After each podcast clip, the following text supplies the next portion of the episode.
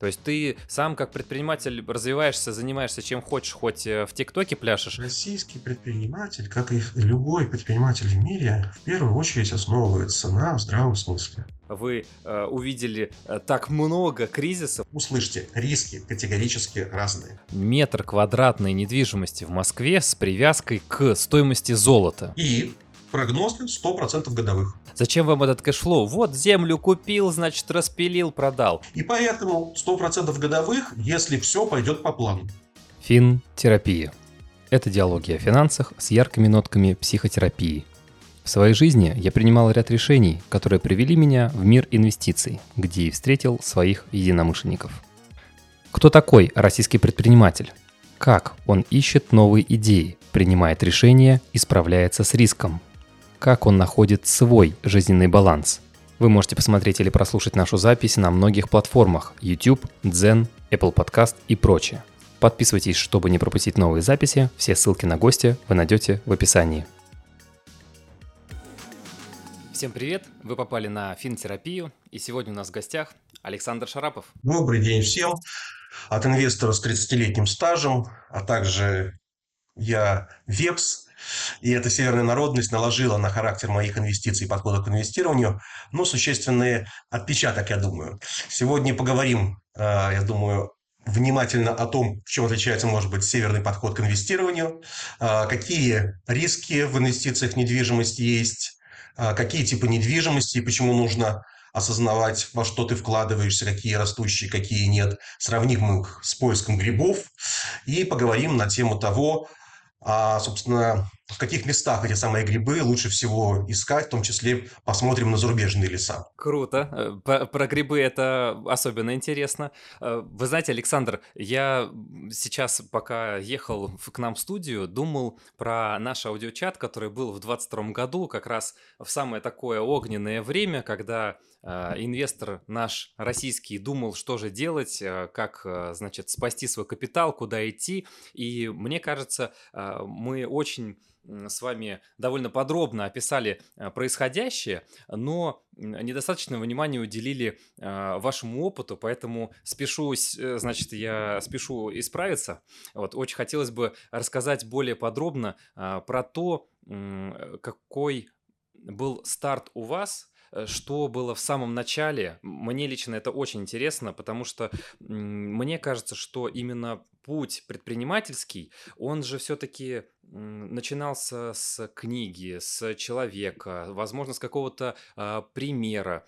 И очень важно сейчас новому поколению предпринимателей передать это знание, этот э, опыт и рассказать подробно, какие действия и какие события повлияли на вас, особенно учитывая тот факт, что вы э, увидели э, так много кризисов, как, наверное, мало кто видел из молодых предпринимателей. То есть для них там 14 год и 22 с, с коронавирусом это уже катастрофа, а вы увидели намного больше, опыта у вас серьезно больше, поэтому очень хотелось услышать. Ну, можно, конечно же, рассуждать и вспоминать бурные 90-е, времена бурых пиджаков и золотых цепей, стрельбу по Белому дому из танков, взятие парламента и противостояние Ельцина с парламентом. Но это все, знаешь, такие какие-то исторические вещи, которые были только вчера. И на самом деле, да, мы, россияне, наверное, сильно привиты, прям не один, а уже там 6-7 прививок было за последние 30 лет от кризиса, и относимся к этому уже так спокойно. Ну, очередной раз что-то произошло, ну, сейчас справимся, преодолеем. Это такая сила предпринимательского духа российская. Я ей на самом деле горжусь и считаю, что мы одни из самых таких стрессоустойчивых. Хотя все, конечно, происходящее, лучше бы иметь поменьше стрессов, а, и чтобы нас не так учила жизнь, но окей, что есть, то есть. А, обращаю внимание, что на самом деле предпринимателями были наши предки поголовно. Давайте вспоминать все-таки до момента земледелия, когда возникло там рабство, нам указывали, что делать. Ну, в общем, соответственно, нас пшеница закабалила.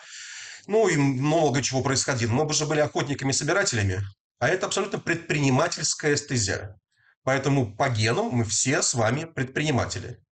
А мужик ушел на охоту на мамонта, а женщина, тем не менее, пошла собирать э, какие-то травки, корешки, что-то еще. И в любом случае наш предпринимательский дух, он в нас точно живет. Э, чем отличается, может быть, предпринимательский дух северянина? Ну вот Вепсы такая финно-угорская группа из Трехозерья. Под Тихвином была такая деревня Святой Порог. И мы с дедом выходили с утром, утречком за грибами. Вот я вспоминаю случай, мне там, не знаю, лет 8-9.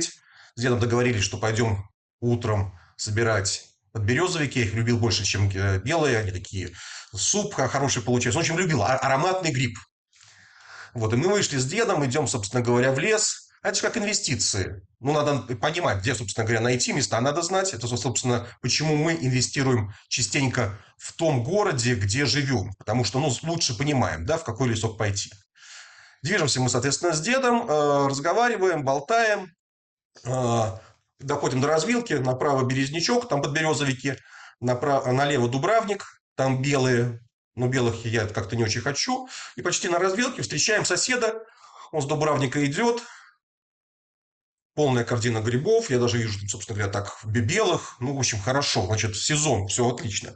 Поворачиваем направо, почти доходим до Березнячка, встречаем и другого соседа, Дед смотрит на него, в корзину, останавливается, задумывается.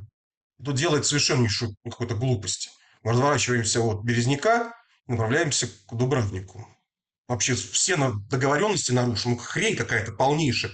Мы чего делаем?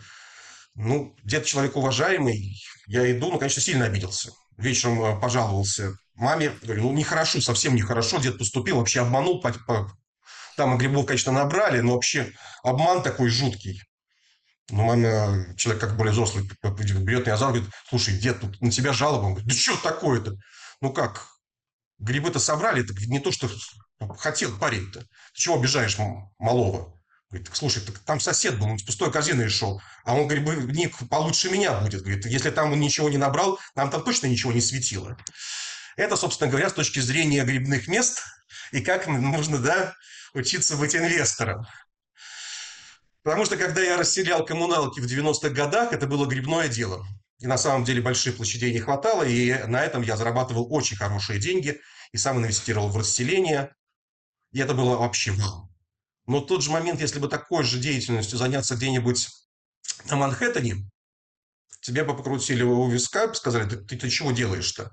Потому что в то же самое время избыток больших площадей на Манхэттене, мы можем вспомнить 98 -го года «Секс в большом городе», фильм, где э, героиня, главная журналистка, живет в 30 метрах студии на Манхэттене, и показывается домик. Это большой односемейный домик, там метров 450, но сдавать его целиком раз в два терять арендную плату, чем по маленьким небольшим юнитам. Или там можем вспомнить тот же фильм «Фрэнс», он вообще 94 -го года, и там еще более забавно, там две девушки живут, но не могут себе пожить в большой квартире с большой, собственно говоря, площадью гостиной, только потому что бабушка дает им эту возможность, они платят только коммуналку. А так такая квартирка стоит там десятку. Ну, то есть для, для молодых никак. И вот дальше, соответственно, возникает, что на сегодняшний день больше всего молодежь нуждается в микро, микроливинг, компактное проживание, но при этом общая площадь, как гостиная, да, во Friends. И каждый раз мы смотрим, а что происходит с недвижимостью, какая недвижимость, тип недвижимости возрастает, где, соответственно, падает, что происходит в Москве, в Петербурге, в Нью-Йорке. Почему-то я вот ну, казалось многим инвестирую в какие-то маленькие города на юге Америки с 2010 года. С чего бы вдруг? Есть же большие, чего-то, собственно говоря, поперся в эту, собственно говоря, странные, соответственно, места. И когда пограничника проходил, американский контроль, он говорит, вы куда? Я говорю, Северная Каролина, Южная Каролина, Юма. Куда? Ну, вот в эти места у меня там бизнес. Сочувствую. Что дыра дырой. Вот это встреча. А почему все-таки недвижимость? Вот э, что стало основой для такого решения? Ведь есть же еще э, много направлений вид, э, видов бизнеса, то есть есть там и рынок акций, и было в то время тогда очень модно, значит, просто коммерцией какой-то заниматься, купли-продажей. Почему именно выбрали недвижимость, Александр? Смотри, разумно развиваться и инвестировать туда, в том числе в себя, в какое-то развитие свое, где есть дефицит. где на сегодняшний день наиболее просто собрать грибов. Ну или, собственно говоря, где на сегодняшний день там лучше всего клюет, да, собственно. И в разные времена это были разные сектора. Когда в 91 году я стал агентом по недвижимости, у меня был вариант, или же я еду руководить стройотрядом, ну и, зная, там точно бы заработал хорошие деньги бы, как руководитель стройотряда в Иркуту, потому что там был как боец, ну и, собственно говоря, уже предложила комсомольское тогда собрание, собственно говоря, чтобы я возглавил. Окей. Но я выбрал э, именно стать агентом по недвижимости, потому что стройотряды ездили все, понятный заработок, а агент по недвижимости – новая профессия, вообще такие перспективы, вау, очень здорово. Дефицит именно был агентов в недвижимости, а не руководителей стройотрядов, я извиняюсь.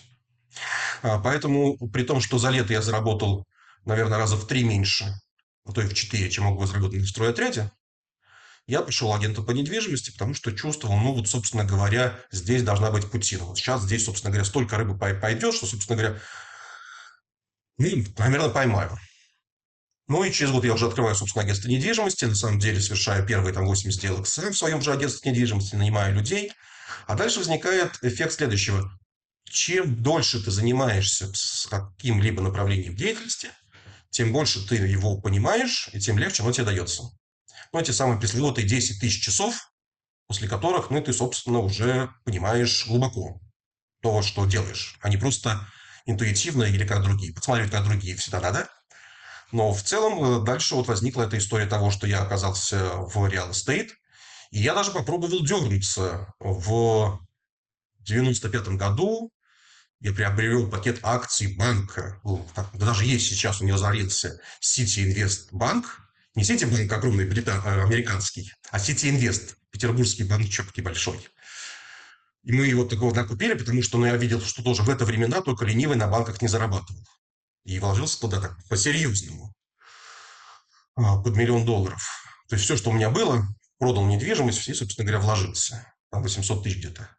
И что итог? Итог, через два года я с трудом нахожу покупателя на этот банк, продаю его с убытком в 400 тысяч, ровно за полцены. Невероятные, собственно говоря, деньги по тем временам. И понимаю, что ну, тут 10 тысяч часов у меня нету, и мои там менеджеры, сотрудники, ну, в общем, в real estate я зарабатываю, а в банке вроде бы как Путина тоже идет, но знаний недостаточно. А же я параллельно, собственно говоря, еще и старым бизнесом занимаюсь, и больше даже им, там, где зарабатываю.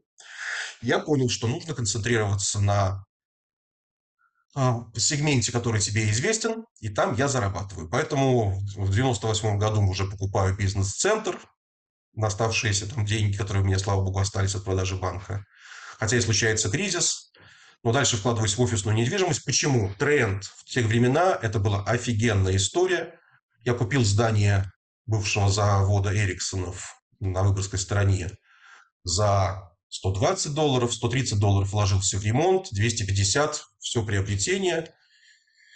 Ну, перед кризисом мне его предлагали продать за 3000 долларов, сейчас где-то полторы тысячи долларов стоит, э, но все равно инвестиции, которые делались на растущем офисном рынке, они, конечно же, офигенные. Но после 2008 года этот рынок сильно поджался. А после пандемии, смотрите, сейчас выходят обзоры, в том числе Всемирного банка, предполагается, что общие потери на офисной недвижимости а, составят 1,3 а, триллиона долларов. А что такое 1,3 триллиона долларов? А, это фактически, если у нас ВВП страны 26 триллионов, а это 130 триллионов. Ну, в 5 раз больше, чем все ВВП страны будут потери в офисной недвижимости. Только в Америке где-то 600 60 миллиардов кредитов выдано под офисную недвижимость. И банки, вот сейчас тоже повышил, соответственно, прогноз, могут потерять 250 э, миллиардов, потому что нередко сейчас офисная недвижимость э, стоит дешевле, чем земельный участок, на котором она построена. О, а что такое произошло? А еще до пандемии все это было известно. Еще, собственно говоря, ну вот было понятно то, что офисный рынок идет в каком-то странном направлении, и мы все, все рванулись, ну и я в том числе, переделать это все в коворкинге. Но переделывая в коворкинге, уменьшая площадь, там, в офисном центре обычно занимается метров 10-15 человеком, так занимает 5-6 метров, то есть в разы уменьшения, да, необходимое количество метров, гибкие пространства, общие площади, вот эта культура взаимодействия, это все здорово. Но офисное пространство уменьшается. И еще до, собственно говоря, пандемии, к 2019 году за десятилетие Нью-Йорк теряет миллион метров квадратных в офисной недвижимости. Об этом все знают. Но продолжают, соответственно, офисы инвестировать. Это один из самых таких хороших инструментариев считается. Да и я какие-то офисные центры там продолжал держать. Думаю, а ну вдруг как-то, собственно говоря, как-то вот подлечится. Оно пандемии не подлечилось. Да, на сегодняшний день мы слышим, как Илон Маск или там Amazon или тот же Disney заявляют, мы требуем, чтобы все сотрудники вернулись в офисы. Но по факту все равно на сегодняшний день офисные площади э, не заняты. 98% людей не хотят возвращаться. 90% компаний хотят, чтобы они вернулись. Но так как людей недостаток, то похоже, что будет некий компромисс. И поэтому тот же Илон Маск говорит, вернитесь в офисы хотя бы на 4 дня. Или тот же Дисней, ну хотя бы на 3 дня. Хотя бы. Но в любом случае, если тебя человек работает три дня в неделю, то мы увидим, ему нужно выдавать гибкое рабочее место. Это еще сокращение практически в два раза количества рабочих мест.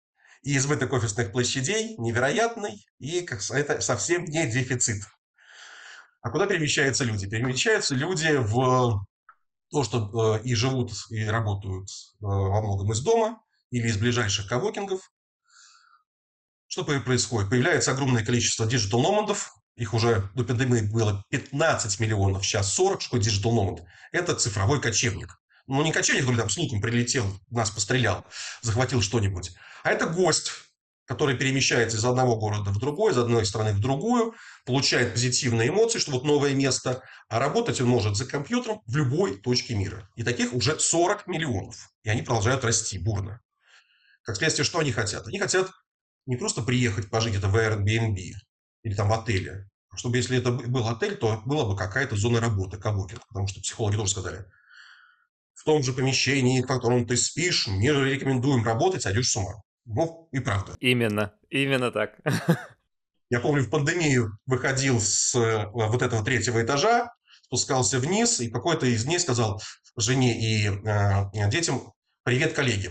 И сказали, папа, пойди прогуляйся. Ну, понятно, да, уже Вот, мы договорились о том, что по дороге из спальни на работу я обязательно делаю прогулку, пробежку. По дороге из работы с третьего этажа вниз тоже делаю какую-то... Ну, должно что-то измениться. Даже разные помещения. Картинка должна поменяться, да? Да, да, да, да. Я думаю, многие осознавали вот какой-то сдвиг у себя, когда, собственно говоря, вроде бы как э, и спишь здесь, и работаешь, вроде бы как даже и, не, и неплохо, но что-то в голове, оно меняется, потому что реально у древних, ну вот вепсы, они многие традиции сравнили, мы когда, когда приезжал в деревню, а, каждый предмет для своего. Вот эта ложка есть суп, вот эта ложка для варенья, вот эта ложка, соответственно, там за, за, засолы делают. То есть каждый предмет имеет какое-то свое предназначение. Поэтому крайне важно спать, отдыхать в одном помещении и в этом месте не отвлекаться на работу. Все-таки это такая Работа, бизнес, предпринимательство – это во многом с охотой, да, с азартом, с риском все равно связанные вещи. И тебе должно быть место, где ты приходишь, как в свою пещеру когда-то. Да. да, вот это психотерапевтическое «Ой, выдохнул дома, безопасно, хорошо». А если ты, соответственно, у себя в спальне утро начинаешь с того, что открываешь там WhatsApp или Telegram, mm-hmm. начинаешь читать бизнес-сообщения, то в этой постели тебе уже небезопасно. Потому что что-то прилетело. Поэтому у кого-то, у кого-то еще, кроме тебя, есть доступ в это пространство. Поэтому что происходит? Люди э, все больше осознают, что да, удаленка возможна, да, она снижает где-то производительность, а где-то пишут, что даже в чем-то может, соответственно, если у тебя очень индивидуальная работа, ее повысить. Но работать нужно не из той комнаты, где спишь и отдыхаешь, а перемещаться, как профессор там, Преображенский. Да, у него каждое помещение было для своих целей. И он на этом настаивал, потому что это была его эффективность. И он не хотел, собственно говоря, столовую использовать, кроме как там э, обедать, и считал, что ему библиотеки еще не хватает, вот, потому что в рабочем кабинете он все-таки работой занимается, а размышлениями должно быть отдельное помещение. О как! Да, он же, по-моему, говорил как раз, что а, я же не могу проводить операции в столовой. Ну, Правильно. У меня есть семь комнат, и еще двух не достает. Вот прям цитаты профессора Преображенского. Потому что А каждое помещение свое предназначение. А все-таки иногда бывает, например, какой-то бэкграунд. Вот у меня, например, у одного знакомого, а, который пошел все-таки в недвижимость, у него, значит, э, отец был инженером, строителем, и поэтому его туда затянуло. А э, как было у вас, Александр? То есть, ну, может быть, э, родители были из этой сферы?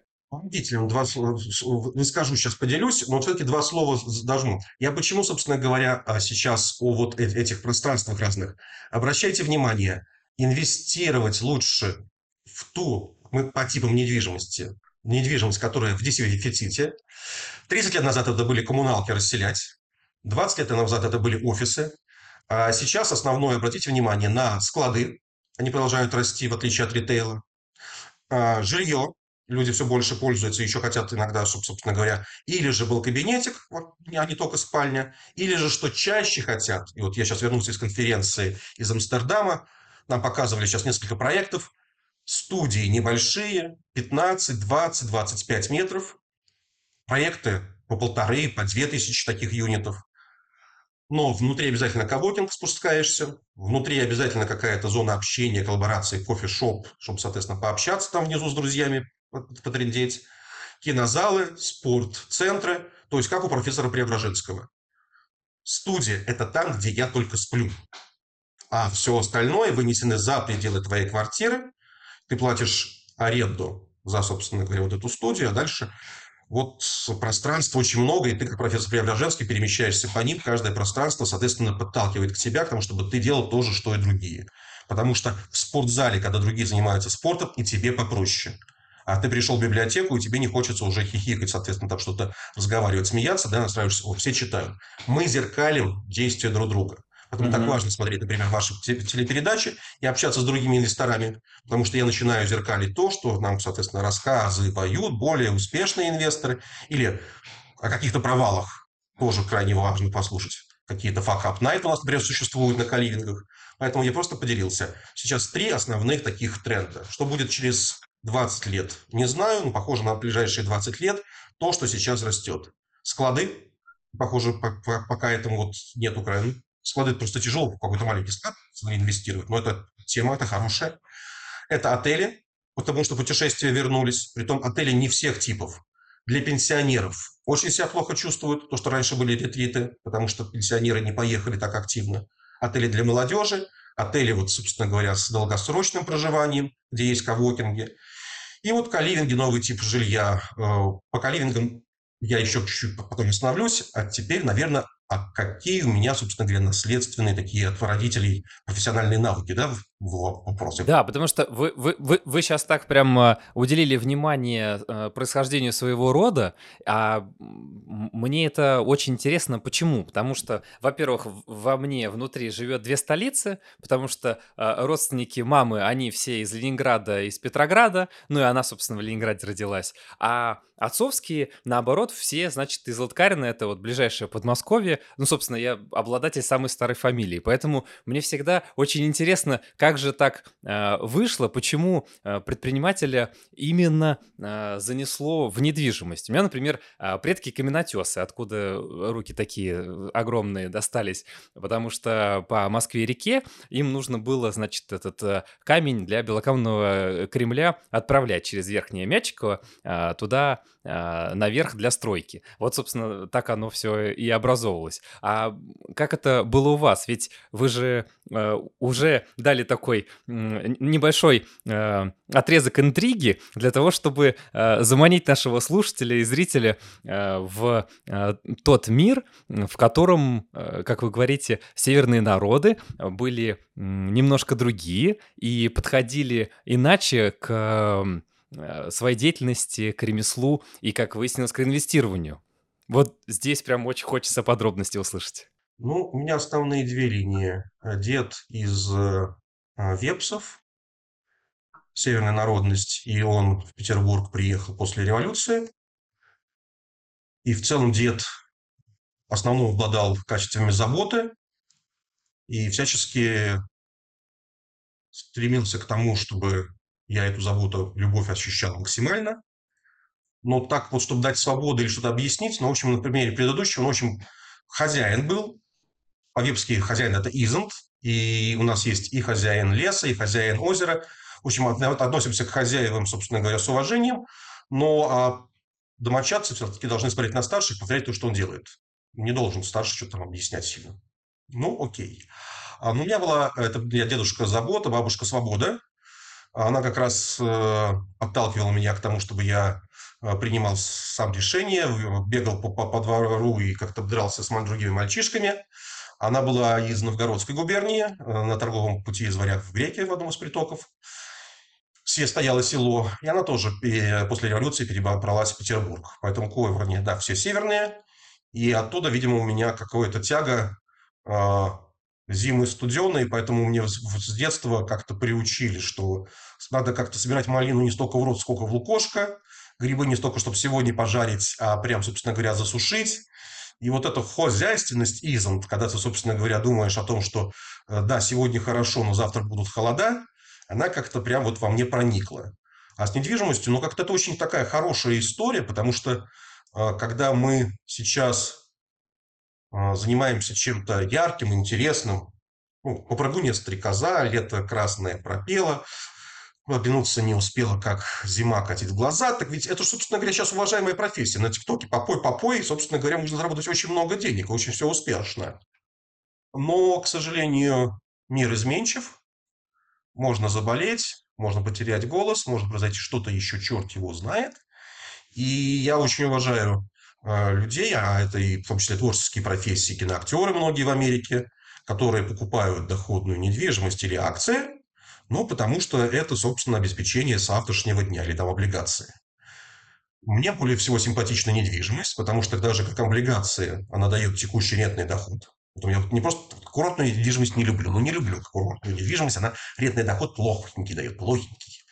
Я вот курортную недвижимость с любовницей сравниваю периодически, да, которую, собственно говоря, вот, когда ее вот, приобрел, она у тебя радость вызывает, а потом, собственно говоря, какая-то становится плаксивая, там какие-то протечки, ремонты, ну, в общем, начинает капризничать. Это мне нравится доходная недвижимость, которая приносит рентный поток, так же, как облигации. облигации. Но мне нравится недвижимость больше, чем облигации, потому что они дорожают долгосрочно. И в этом отношении очень похожи с акциями. И поэтому, когда рентную доходность, там говорят, ну вот, собственно говоря, купил какую-нибудь однушку, рентная доходность там 3-4%. Ну, что это за инвестиция такая? Ребят, это очень хорошая инвестиция.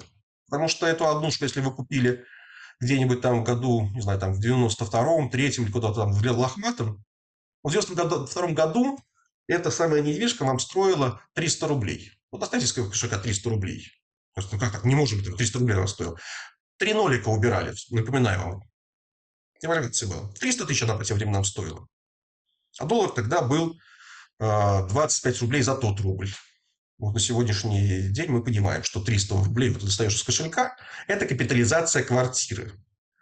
Вот на сегодняшний день, так же как и в акциях, когда ты их покупаешь долгосрочно, Баффет рекомендует долгосрочно покупать, она у тебя капитализируется. Вот, собственно, что касается недвижимости, основной доход не от ренты.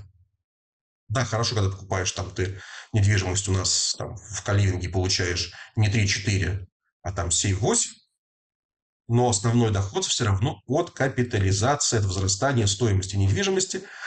Ну, чтобы вы понимали, это не только ситуация с деревянным рублем. В Америке э, за 100 лет в Нью-Йорке недвижимость продорожала в 96 раз. И по доходности вполне даже, собственно говоря, с учетом рентных платежей, спорит со списком S&P 500. Сравниваем одно и другое. О, неплохо. Депозиты и близко не стояли, на них не разбогатеешь. Облигации тоже далеко назад. С акциями недвижимость конкурирует по доходности совокупной. Ну, поэтому недвижимость меня как-то так вот и влюбился. Класс. Потому что я, например, выбрал недвижимость, э, ну, просто насмотревшись на ситуации в жизни, получив определенные проблемы по здоровью, я понял, что мне захотелось бы создать нечто, чтобы приносило доход. И, э, как вы правильно сказали вот тогда в нашем аудиочате э, с вами в прошлом году, это такая вторая линия обороны. То есть, если что, чтобы она могла тебя прикрыть то есть ты сам как предприниматель развиваешься, занимаешься чем хочешь, хоть э, в ТикТоке пляшешь, но э, есть что-то, что прикрывает тылы. Абсолютно. До 91 года я вообще не думал, что мне нужны какие-то тылы. Я, окей, э, бабушки, дедушки из Петербурга, папа, мама тоже.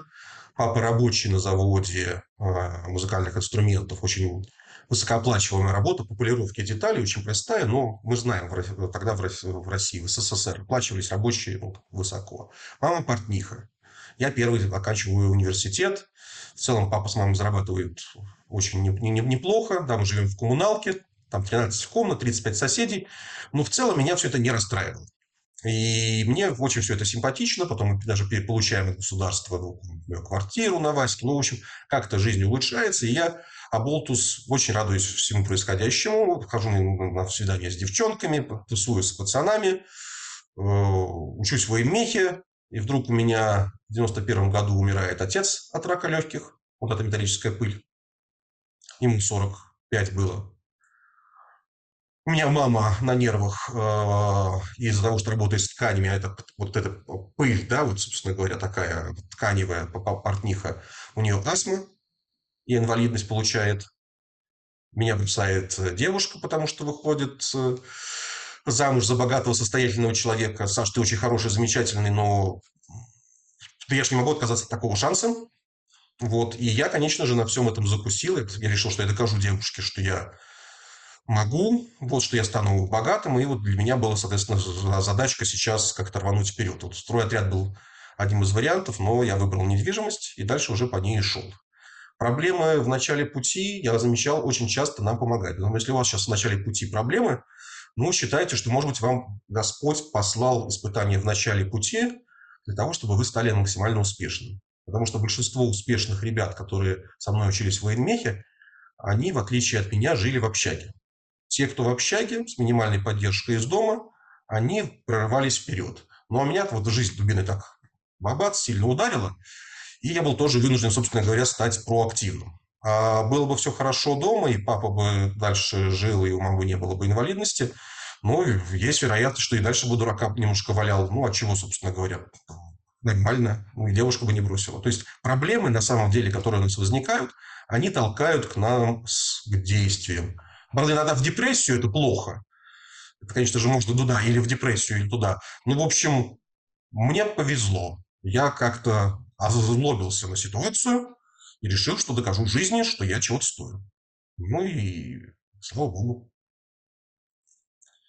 Спортом тогда еще занимался. Кстати, если у вас проблема, эндорфины, тоже еще да, один гормон, они помогают правильному инвестированию. Потому что прежде чем принять инвести... решение, инвестировать или не инвестировать в эту хрень, рекомендую как минимум прогуляться полчасика, а лучше трешечку, пятерочку пробежаться.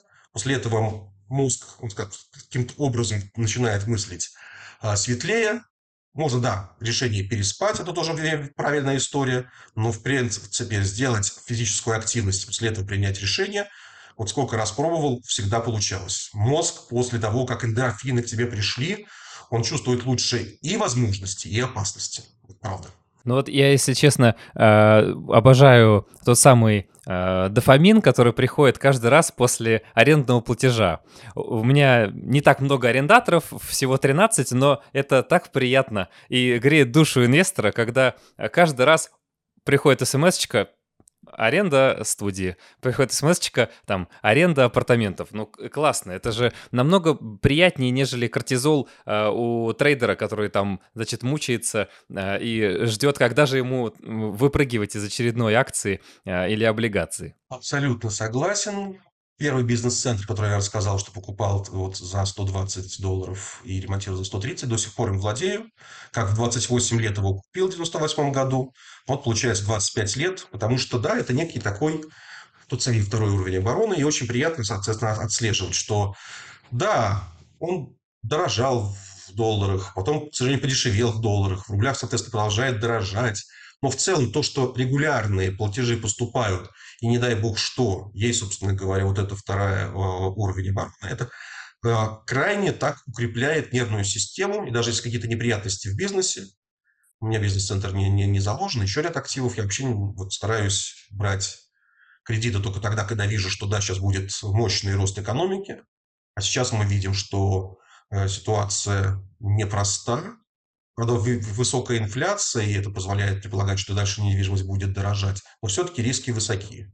Вот на сегодняшний день а, у меня есть кредиты сейчас на стройку в том числе. А, я их взял и понимаю, что недвижимость будет дорожать, это правильно. Но я все-таки аккуратно стараюсь сделать так, что если что, я закрою проценты по кредиту, поступления от других типов недвижимости. Ну, в общем, вот крайне неаккуратность, когда я слышу, что вот у меня 20 ипотек, я пугаюсь таких людей.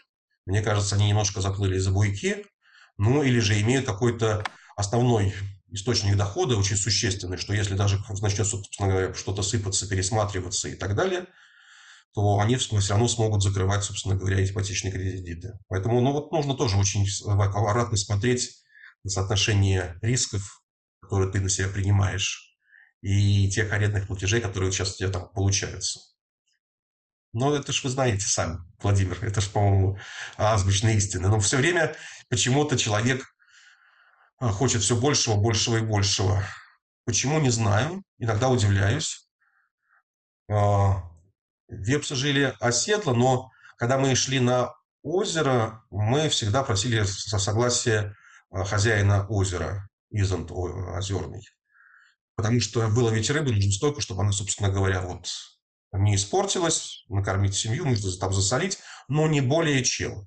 В лес идешь, берешь только сухостой, при входе в лес, даже как вот в озеро подъезжаешь, крошки бросил, какое-то яичко положил или еще что-нибудь, выходишь из леса, тоже спасибо говоришь, потому что из леса он же совсем недобрый, такой прям как инь и янь, может одарить добычей, а может, собственно говоря, и схватить и заплутать. Поэтому вот в эти аспекты того, что э, очень внимательно относиться и к инвестициям, потому что чрезмерная инвестиция, как чрезмерное объедание. Хорошо быть подтянутым и, собственно говоря, инвестиции делать все больше и больше, накачивать свою мышечную массу. Но когда у тебя огромное количество кредитов, это не о мышцах, это больше о жирке, о, не знаю, там, даже не о жирке, но, в общем, какая-то вот штукенция, которая такой червь себя внутрь положил. Который... Углеводы, углеводы лишние. Да-да-да, в общем, это такая опасная штука. А, можем порассуждать, если хотите, о том, почему нужно смотреть разные места, при инвестициях, почему разные типы недвижимости. Я уже пояснил.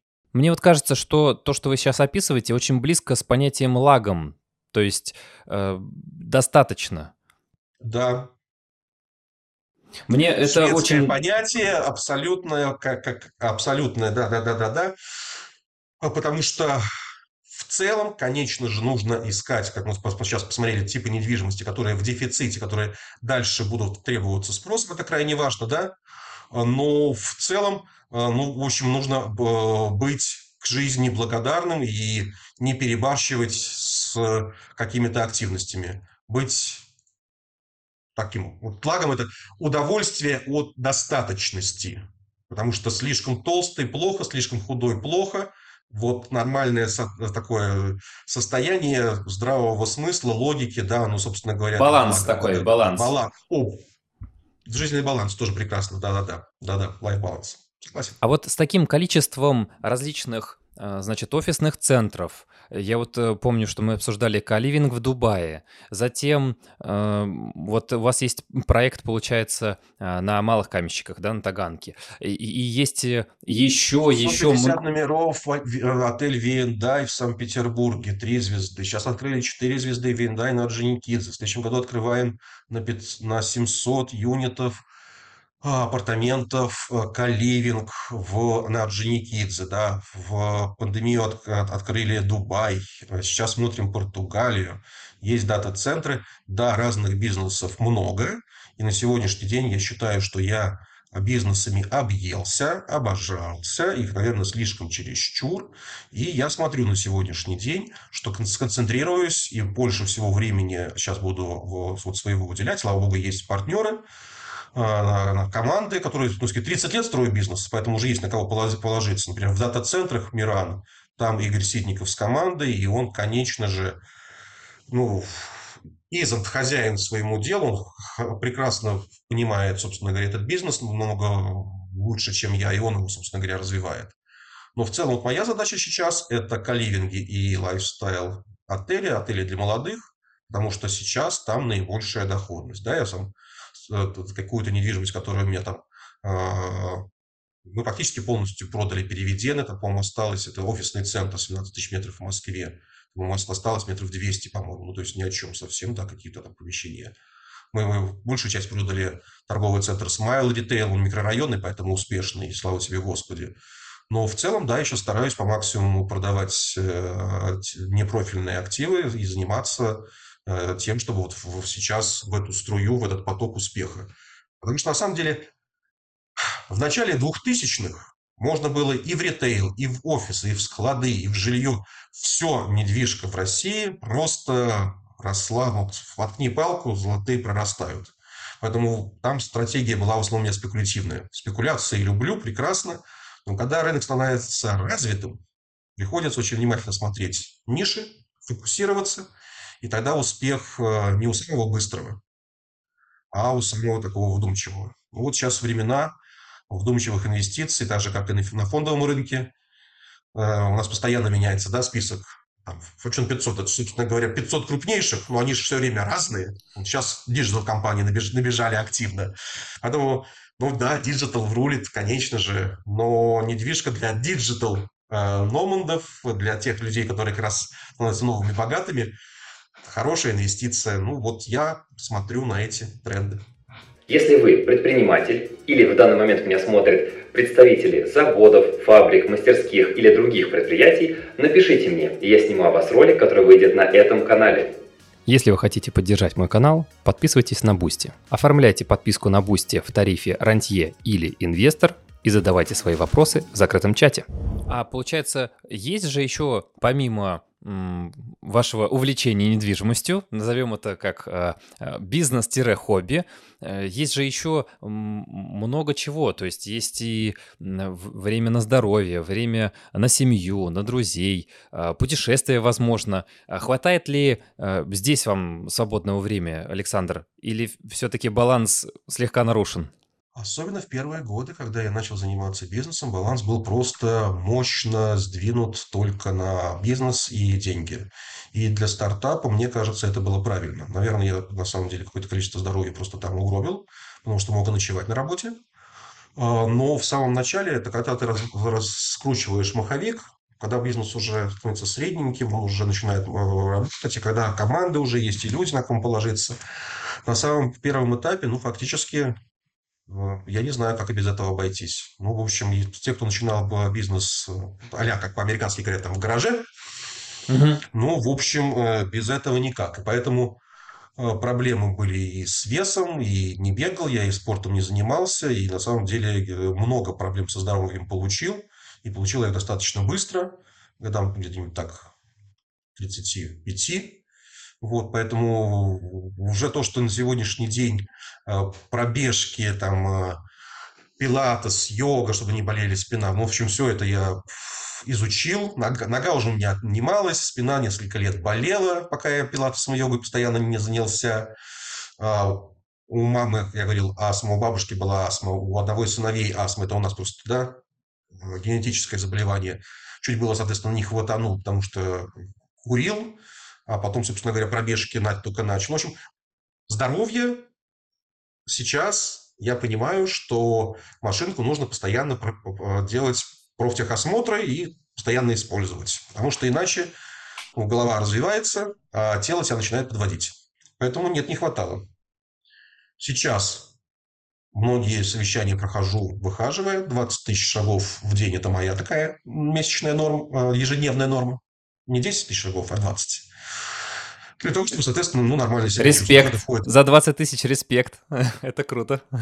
Ну, это, да, целевая... То есть у меня стоит так, если 10 тысяч прошел, это на троечку, 15 на четверочку, 20 тысяч на пятерочку. Ну, вот я за июнь месяц прошел 600 тысяч шагов, в среднем больше, чем 20 тысяч в день. Это вот такой мой рекорд, так чтобы каждый день проходить больше, чем 20 тысяч шагов. Ну, нормальненько. Класс. Это включает утреннюю пробежку, иногда вечернюю пробежку. Ну, в общем, товарищи, спорт – это, собственно говоря, просто поддержка своего организма.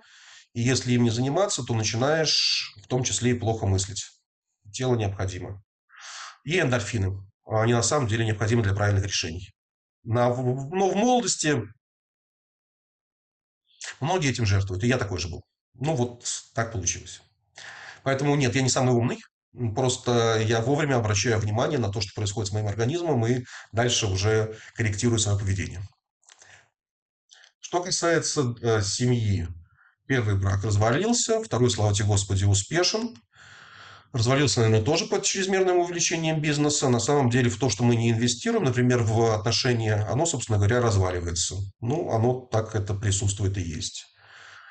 Друзья, ну, Здесь нет такого, чтобы были какие-то мощные провалы, но как, чем больше ты развиваешься, э, друзей, тех, что были со школы, ну, потихонечку в начале бизнеса все-таки их было вокруг меня очень много из института, потом потихонечку ты развиваешься, движешься вверх, люди притормаживают.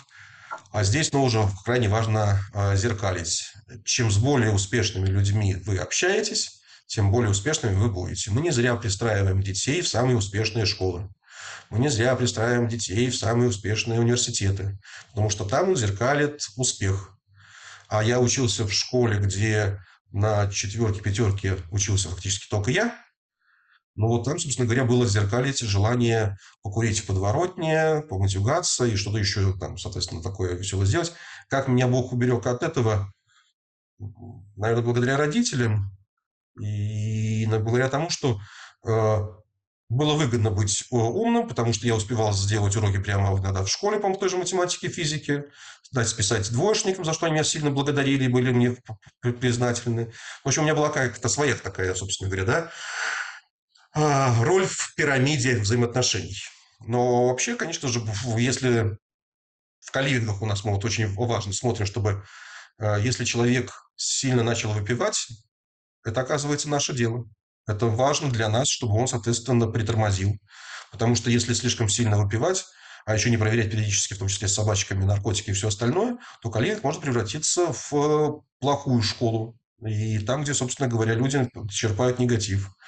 Поэтому мы в том числе постоянно отслеживаем, что же, собственно говоря, происходит э, внутри, э, расторгаем контракты иногда из-за плохого поведения людей, проводим постоянно развитие, что значит развитие? Они сами себя помогают развивать. Это вообще офигенная тоже история, когда сами амбассадоры проводят занятия по йоге, по пилатусу, рассказывают о том, как нужно делать маркетинг, какие-то юридические аспекты, они друг друга опыляют и тем самым развиваются. Это еще один аспект, почему я так полюбил каливинги, потому что инвестируя в них, у тебя появляется возможность самому выступить и поделиться какими-то ошибками, как деньги в банке просрал, потому что, ну, показалось, что хорошая да, идея, глубоко не изучил. И много других провалов, конечно же, у меня в жизни было. А ребята молодые благодарны. Они благодарны за то, что делишься опытом, и я получаю от этого э, тот самый там э, окситоцин, который, ой, я хороший. Вот мы с вами сейчас выступаем, у нас будут какие-то лайки, Ставьте лайки побольше, потому что для нас это, собственно говоря, приятно. Вам не сложно раз щелкнуть. А у нас, собственно говоря, все, собственно говоря, будут нейронные цепочки. Вау, как много лайков, офигенно. И от этого тот самый окситоцин появляется тоже, да, гормон счастья. Вот поэтому сделайте нас счастливыми, поставьте лайк. Да, спасибо, Александр. Владимир, а, мы с вами а, коснулись сейчас того, что есть типы недвижимости разные, и что вкладываться в разную недвижимость, э, нужно понимать, что там разные э, присутствуют степени развития. Это так же, как мы упомянули грибы. Когда-то весной идут э, там, стручки, сморчки, Осенью хорошо там вот начинают идти сначала там колосовики, там подберезовики красненькие на полях, потом, соответственно, можно в дубравник зайти. Каждое время для своего гриба. То же самое с недвижимостью посмотрите внимательно сейчас на разные типы недвижимости. Мы договорились, что вот мое мнение, что это вот три основных сейчас. Это складская, жилая и отельная. Притом отельная и жилая для молодежи более перспективным, что там новые богатые все возникают. Но кроме того, собственно говоря, какие сейчас идут наилучшие тренды в каком типе недвижимости, есть еще, а где же их собирать по месту? И я всегда говорю, ребят, э, здесь все просто – много проще, чем найти э, хорошее место для сбора грибов. Мы первое, что смотрим, а, увеличивается ли ВВП данного региона, не страны. Надо смотреть именно на города. Я когда в южные города смотрел, я именно смотрел, что там с ВВП, развивается ли там местный университет, чтобы еще больше там студентов появилось, или там строится какая-то фабрика. То есть я смотрел на перспективу ВВП. Второй важный аспект – это что у нас с рабочими местами.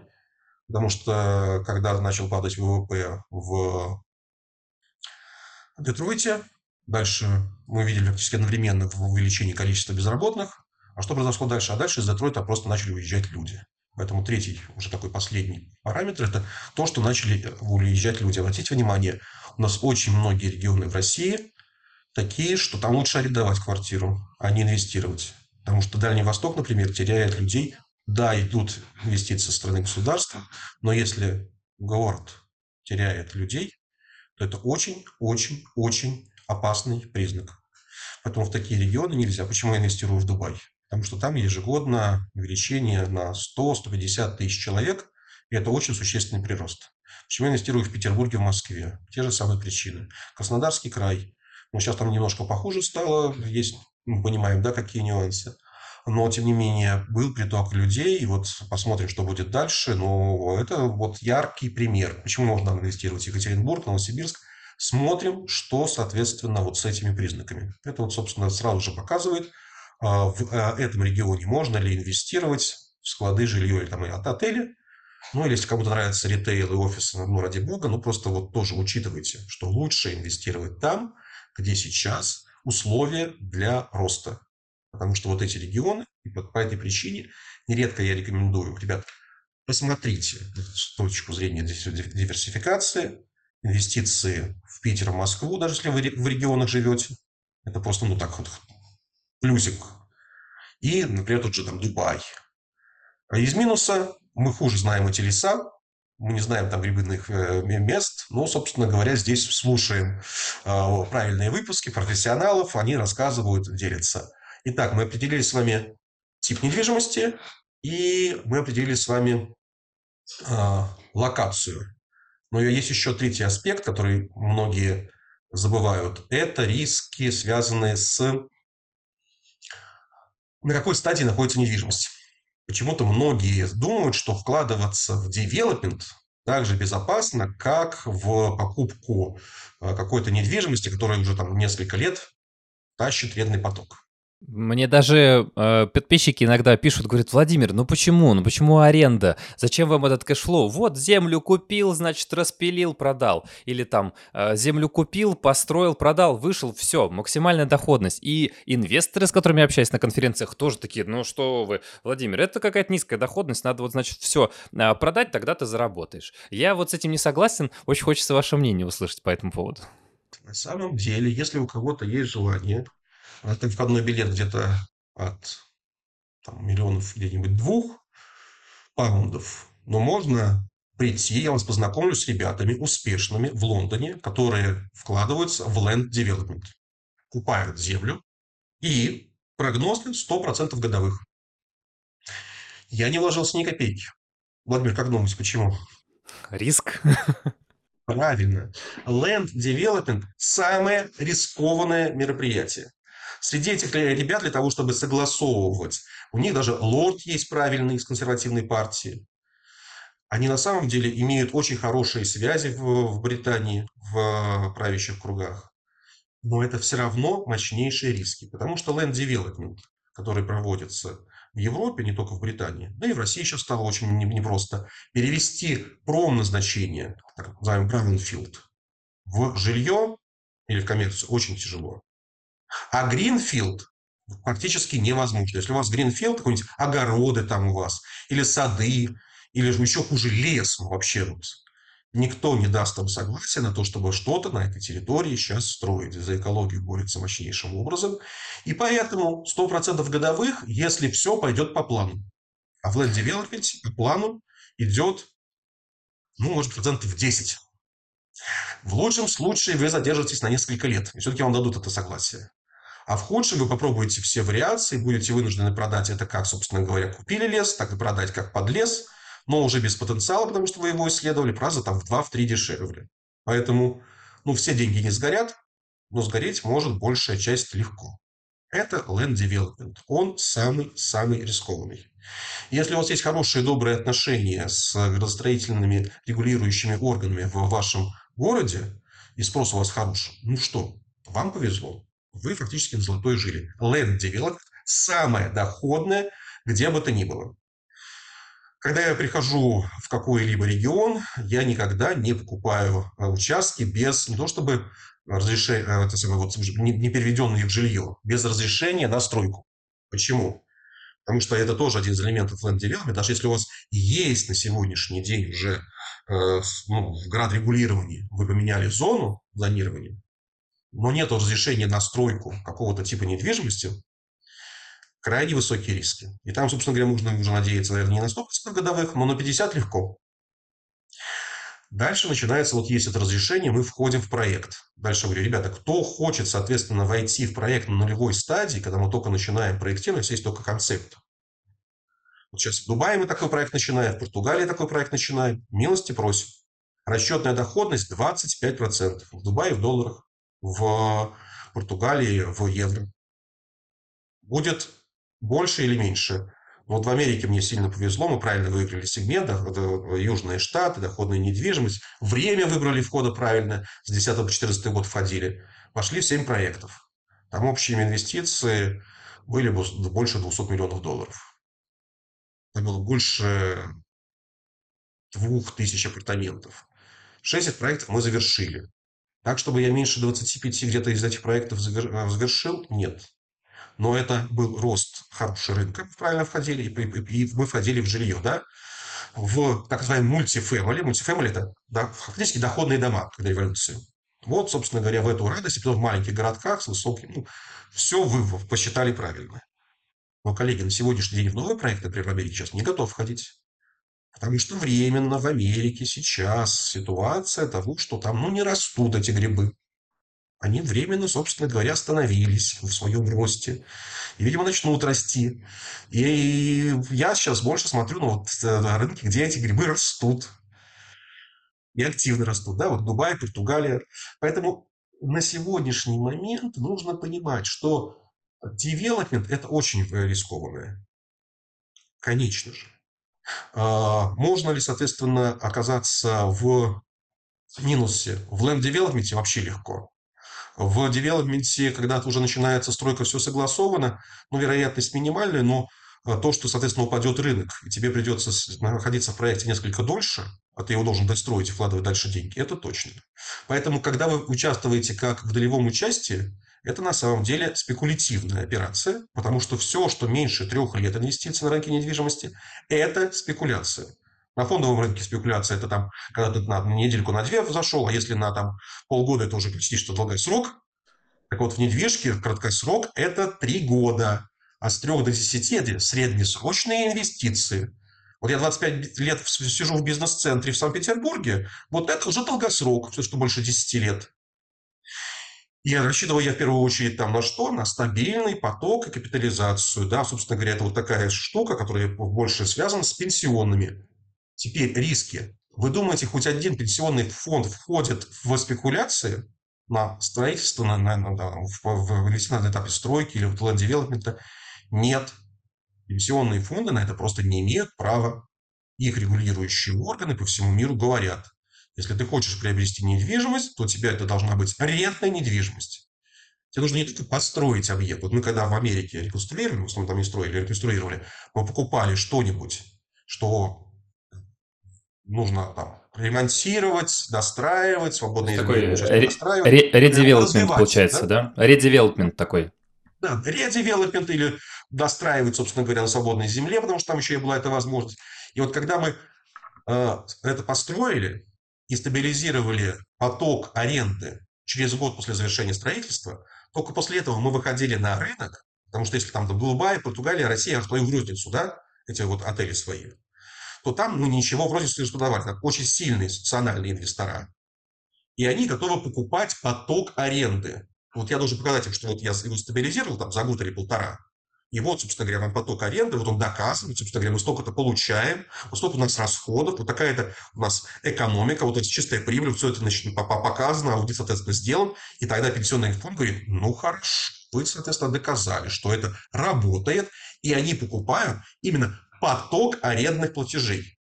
И с доходностью, которую они покупали, 4, 5 процентов, 5,5 с окупаемостью 20 лет.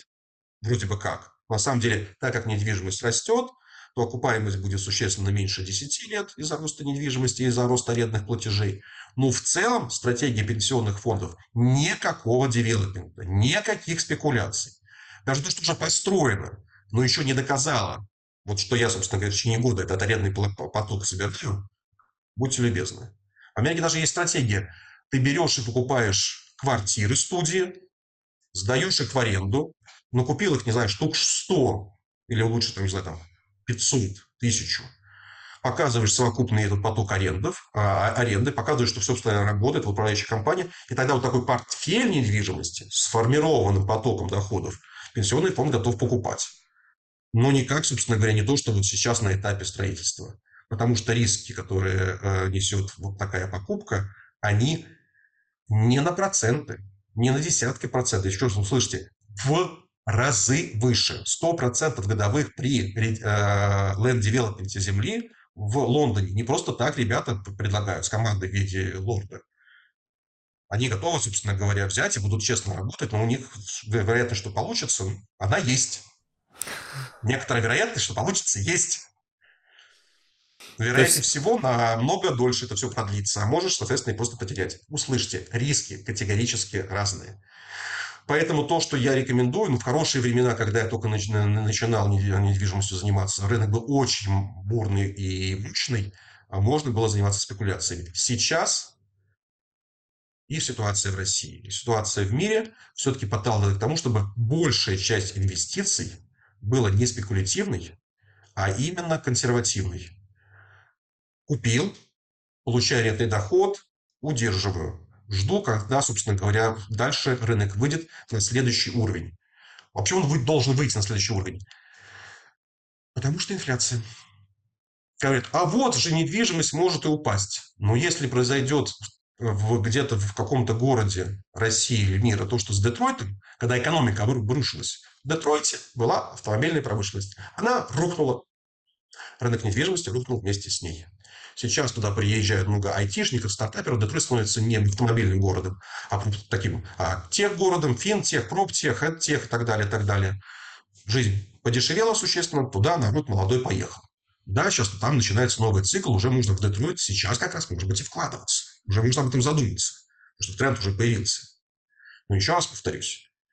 Ребята, сейчас спекулировать на текущем рынке крайне опасно. А недвижимость защищает вас от инфляции. Потому что если не будет такого падения экономики, вот обрушилось, как в Детройте, когда просто экономики уже больше нету, да, в городской, то у вас все равно недвижимость. Посмотрите, Лондон, Париж, Нью-Йорк, они очень схожи с тем, как росли стоимость акций. Очень даже конкурентоспособные, собственно говоря, инвестиции в недвижку. Ну, можно посмотреть ту же самую Москву и Петербург, но не за 100 лет, там, а за 30 лет, потому что 100 лет нету, прерывались на советскую власть. Да. В целом, инвестиции в недвижимость с точки зрения капитализации – прекрасная история.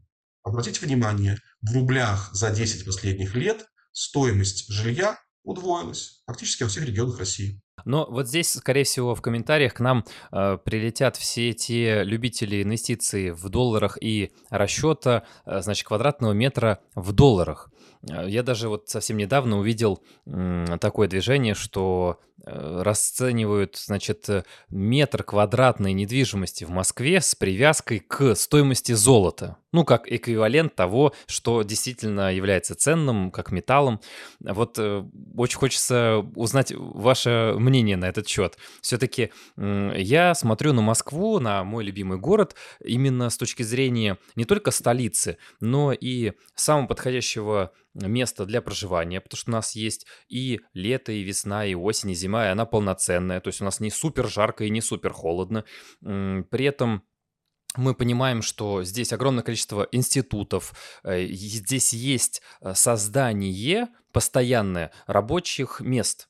То есть а, место предложения труда, оно постоянно развивается именно в Москве. Мне это очень сильно нравится, приток населения есть, государство активно поддерживает э, различными субсидированными ипотеками и э, прочими акциями формата там, значит, один квадратный метр за рубль, по-моему, в Москве, для того, чтобы как раз больше было предприятий, больше было рабочих мест в городе, неужели э, это все, все эти движения и все эти показатели а, можно поставить против э, курса доллара? С точки зрения можно ли? Конечно, после курса доллара можно ставить, и против золота можно ставить. Я тут слышал, один из экспертов говорил, а давайте считать квартиры в Мерседесах.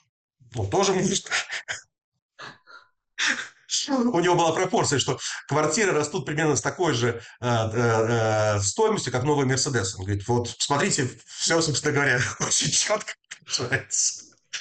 Вот, но я на все это улыбаюсь, потому что, конечно же, э, надо э, учитывать локальную инфляцию, но в рублях.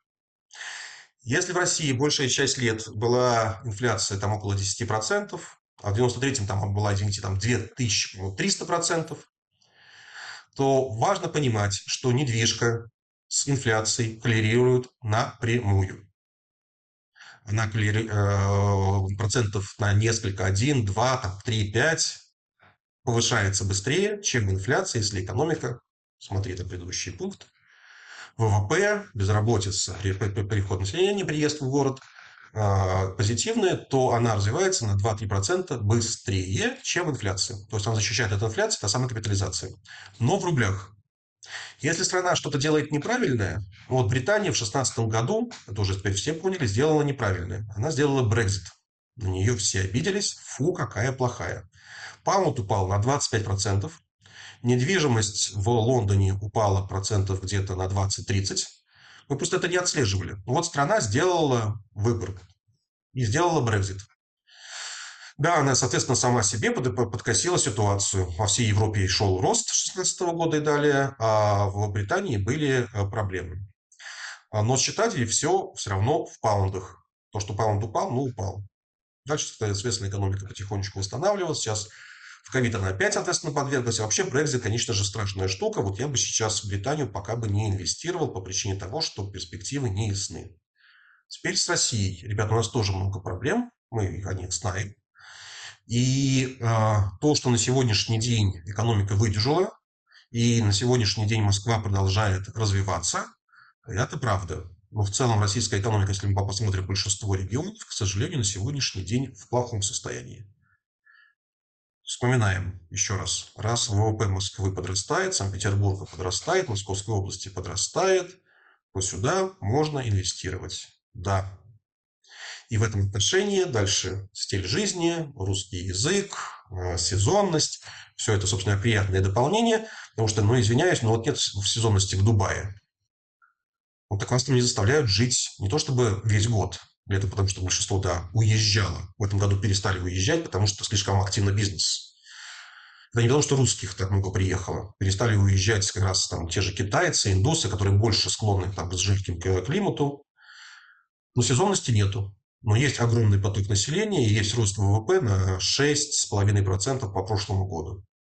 И есть, собственно говоря, понимание того, что э, э, этот регион от э, происходящего в том числе вот у нас спецоперации, только выигрывает. У него дополнительные, соответственно, возможности здесь появляются. Потому что я могу сказать? Смотрите с точки зрения именно того, в чем вы живете. Если в рублях, то вам важна рублевая инфляция. И никто не сказал, что не произойдет с, ну, с нашей текущей точки зрения странный момент. В 90-м году рубль начал укрепляться, и потом 8 лет укреплялся. Я этому тоже сильно удивлялся но он же, соответственно, реально каждый год становился все более и более крепким к доллару. Ну, с 2008 года мы 15 лет уже от этого отвыкаем, да, постоянно как-то все нехорошо. Не, не ну, с 98 года, да, там все изменилось. Нет, 2008, с 2008, с 2000 по 2008 укреплялся. Ага. Но никто не сказал, что такого периода не повторится. И я на сегодняшний день вот э, глубоко уверен, что нельзя кредитоваться в валюте, потому что с 2000 по 2008 это стало популярным.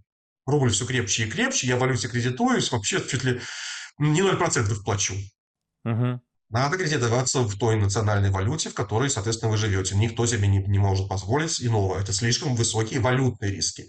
Поэтому в России в рублях. Но если вы ездите за рубеж, то, разумеется, да, можно там, в долларах или евро. Если у вас дети там обучаются. Ну и вы в целом, собственно говоря, вот верите в те страны, в которых приток населения, и постоянно сейчас идет развитие. Я вот мы сейчас смотрим на, думаю, что там через год, два, три а, будем выходить э, в Индонезию. Бали. Офигенно. И рост ВВП, и рост населения, и естественный, и искусственно приезжают. Ну, очень интересная страна. Поэтому давайте смотреть на то, что вокруг вас в России, где идет рост.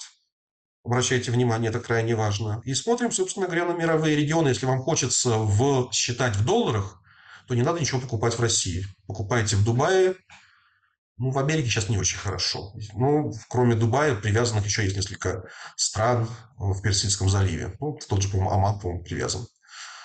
Не помню. А если хотите евро, ну, значит, в Евросоюз. То есть вопрос в том, что в России нужно считать в рублях, и в России вы, когда считаете в рублях, вы учитываете паритет покупательской способности, потому что жить в России э, э, можно на совершенно другие деньги, чем в том же, там, не знаю, там, западных странах. В частности, самый дорогой город, если я правильно помню, по итогам прошлого года оказался, по-моему, то ли Сингапур, то ли Гонконг. Ну вот самый там не стоит. Сейчас среднее что-то порядка 15-20 тысяч долларов за метр. Ну, вот такие города бывают.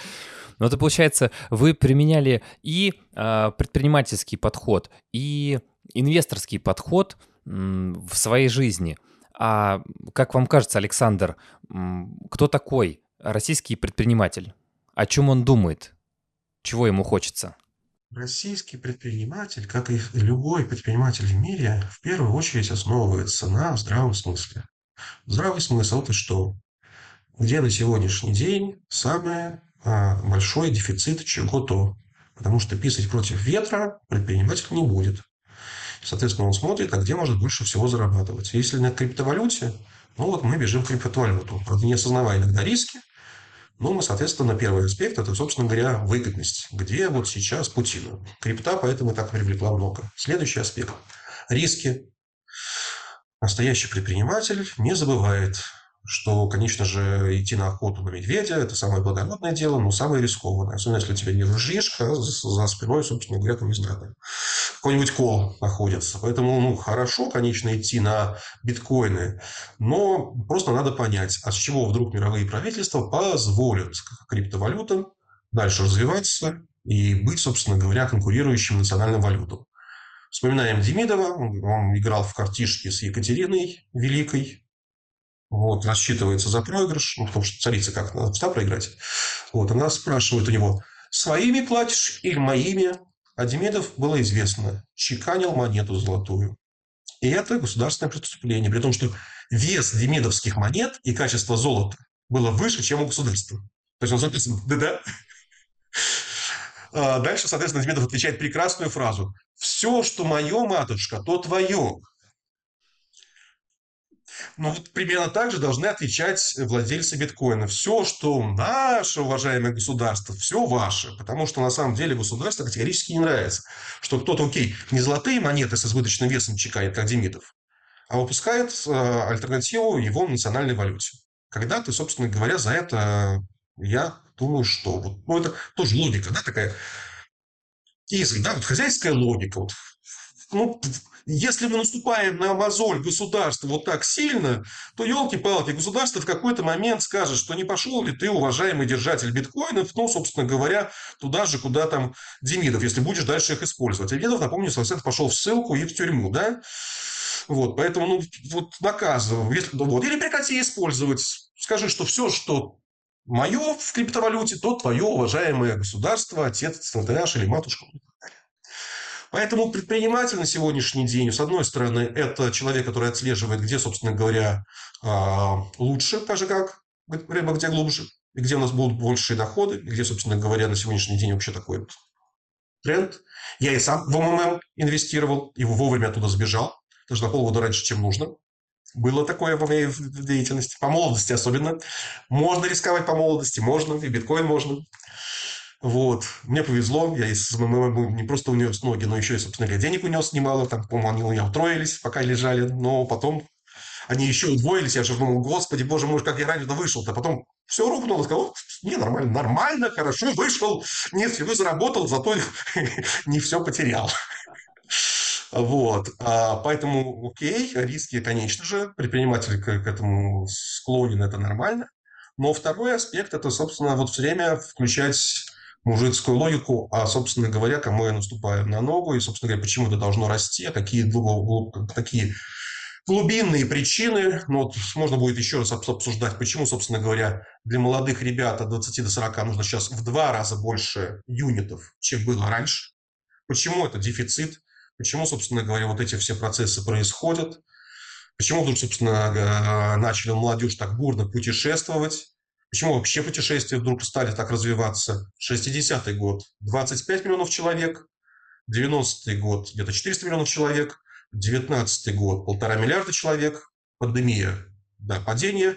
Но вот что пошло, то есть ничего. Уже в этом году вроде бы как рекорды 2019 года, наверное, будут побиты. Больше, соответственно, полутора миллиардов человек э, путешествует и это явно продолжится тоже. А почему? Ну, вот я люблю как раз читать и смотреть про гормоны разнообразные, про нейрохимию мозга, про то, что, собственно говоря, происходило в нашем прошлом антропологов, потому что вот то, как мы себя вели последние тысячи лет, на самом деле мы так себя, похоже, все равно будем как, как идти к тому, чтобы вести себя как-то подобным образом. Удовольствия у нас получаются от того, что мы делаем шопинг. Ну, это вот, знаете, как в древности выходили наши прабабушки на земляничную поляну. Земляничная поляна, какая прелесть, сейчас мы поедим. Ну, вот так вот выходишь торговец, какая прекрасная кофточка. Я сейчас ее одену, всем понравлюсь, соответственно, будет такая прекрасная. То, что за это нужно кредиткой заплатить, это нюанс. Но какую кофточку я нашла или сумочку? Это тот же самый дофамин, и когда мы ищем что-то в интернете, тот же самый дофамин. То есть надо просто понимать, откуда что берется, и создавать, когда мы свою недвижимость, недвижимость, где э, она приносит людям счастье и радость. И тогда они начинают платить за это более высокую арендную плату. Поэтому у нас комьюнити-менеджеры, поэтому вечером игры в мафию, поэтому а, какие-то вечеринки, пати, вот все это. Это мы делаем для того, чтобы получать более высокую арендную плату. Абсолютно правда. Но при этом нам платят за что? За удовольствие, за счастье, за развитие. Мне нравится, симпатично. Это и есть, мне кажется, предпринимательство. Здорово. Спасибо вам большое, Александр. А, мысленно пожимаю вам руку. А, спасибо за уделенное время. Это был Александр Шарапов на канале Финтерапия. Подписывайтесь на наш канал, чтобы не пропустить самое главное от предпринимателей и инвесторов.